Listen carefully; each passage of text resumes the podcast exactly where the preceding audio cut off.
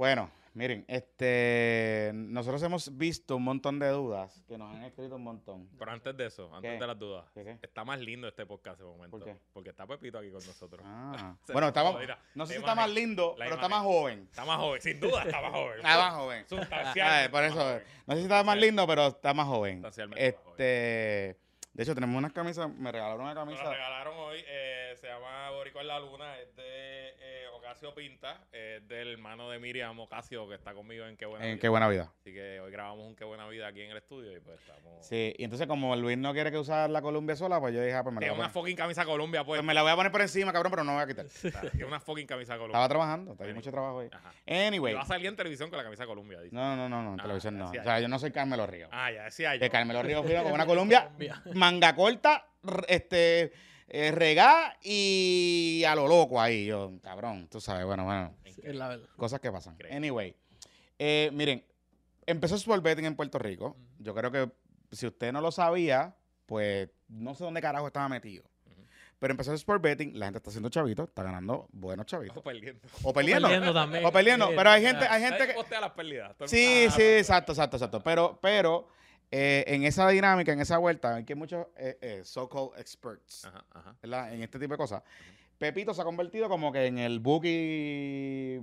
Pepito, tú eres el, El el, el, más famoso de Puerto Rico ahora mismo. Tampoco así, pero diría que es de los más que sabe. Ok, vamos, vamos a... a, a- a- Vas a ver lo que yo he visto, así como que la gente que lo, lo ha proporcionado. Hay muchos disparateros, lo que tú Sí, quieres verdad, decir. mucha gente, sobre todo, saludito a nuestro amigo eh, patroncito y miembro de la bancada original de la primera, Rolando Rivas, Ah. que nos lleva toda la temporada del BCN diciendo, cabrones, hagan un jodido podcast Sí, con verdad. Pepito explicando cómo puñeta se apuesta, porque él quiere, pero en verdad no entiende. Ajá. Y, y es un poquito intimidante, ¿verdad? Cuando uno ve... Pero es más fácil, de hecho, de lo que he aprendido con Pepito, es más fácil que jugar caballo.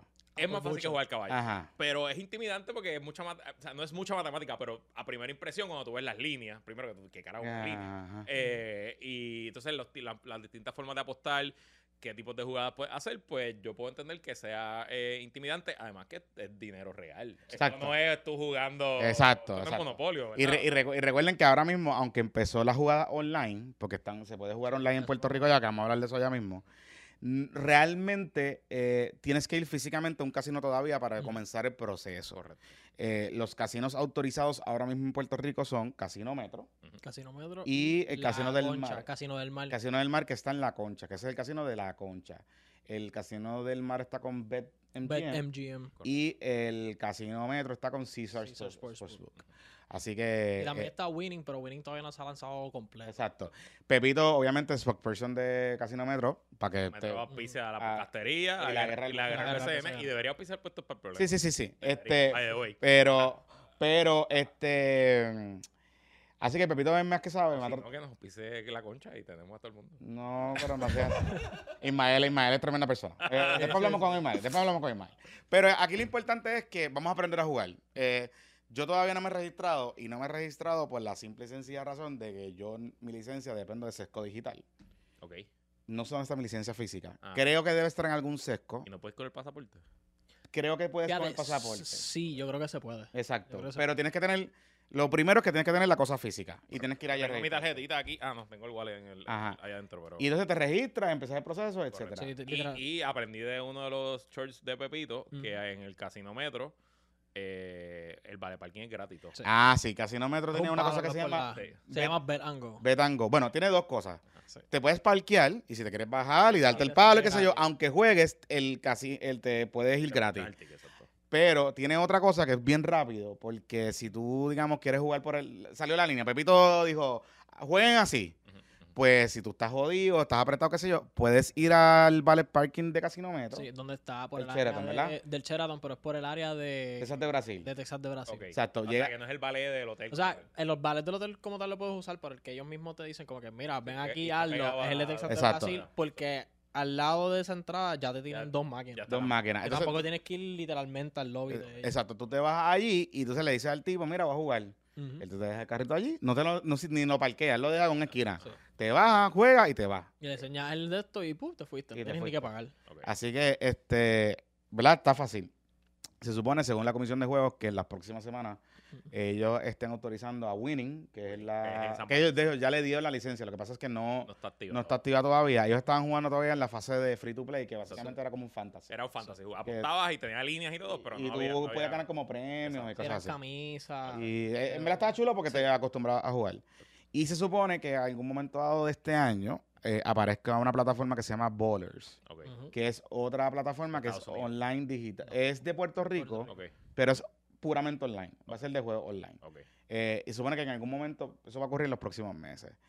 Eh, esas son las licencias que están pendientes ahora mismo por Sí. aprobarse porque las demás, los requisitos son complicados. Y de hecho, la comisión de juegos no tiene director porque fue de los que 16 colgados, 16 que retiró. No, y ha habido, ¿verdad? Eh, un poquito, para que sepa, o sea, el sports betting es legal en Puerto Rico y en los demás estados, gracias a una decisión del Tribunal Supremo de los Estados Unidos, si no me equivoco, en 2019, Ajá.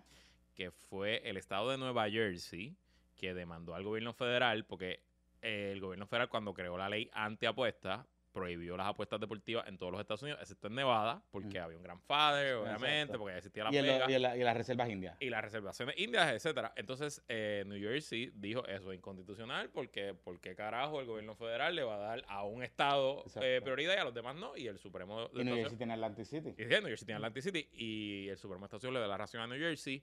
Pero eso fue como en el 2019. Y en Puerto Rico la ley se aprobó, pero donde se dio la guerra dura del cabildeo fuerte fue en a nivel de la regulación. Y no es hasta cuatro o cinco años más tarde que empiezan a dar las primeras licencias.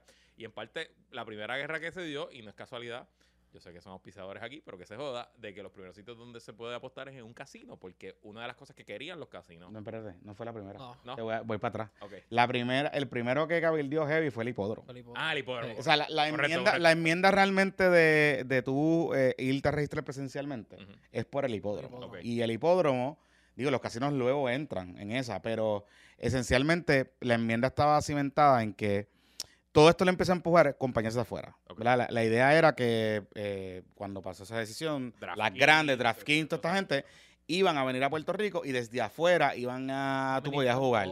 Entonces lo que, lo que dijo, ¿verdad? Lo que convencen al gobierno es, y se mete esa enmienda, es que eh, tenías que registrarte físicamente. O sea, si DraftKings quiere venir a Puerto Rico, puede hacerlo o asociándose a un casino, que fueron lo que hicieron estas dos grandes, o eh, montando su cosa, su operación, que de hecho ya están aquí. Sí. Y un turista en Puerto Rico no puede apostar en Puede, sports. puede. Sí, pero Sí, tienes que se tiene que registrar. como Ok. quiera en la casa de apuestas y el mismo proceso, al igual que con lo de la aplicación. Sí, como, Eh, la, como la marihuana, como el cannabis. Sí, como el una- cannabis. Que si tú eres de, si, aunque tú seas paciente ya y tienes la licencia, cuando vengas aquí te tienes que registrar nuevamente. Exactamente. Así que ese, ese es el cabildeo. Y claramente, pues obviamente, los casinos se aprovecharon también. Ujú. y, y, oye, con razón, este, un poco con la teoría de que recuerden la, la, la demografía de los casinos, lo hemos visto que hemos Sí, trabajado de cerca con. Casinómetro. La demografía de los casinos es bien interesante. Sí. eh, pero es bien mayor. 60. Cla- sí.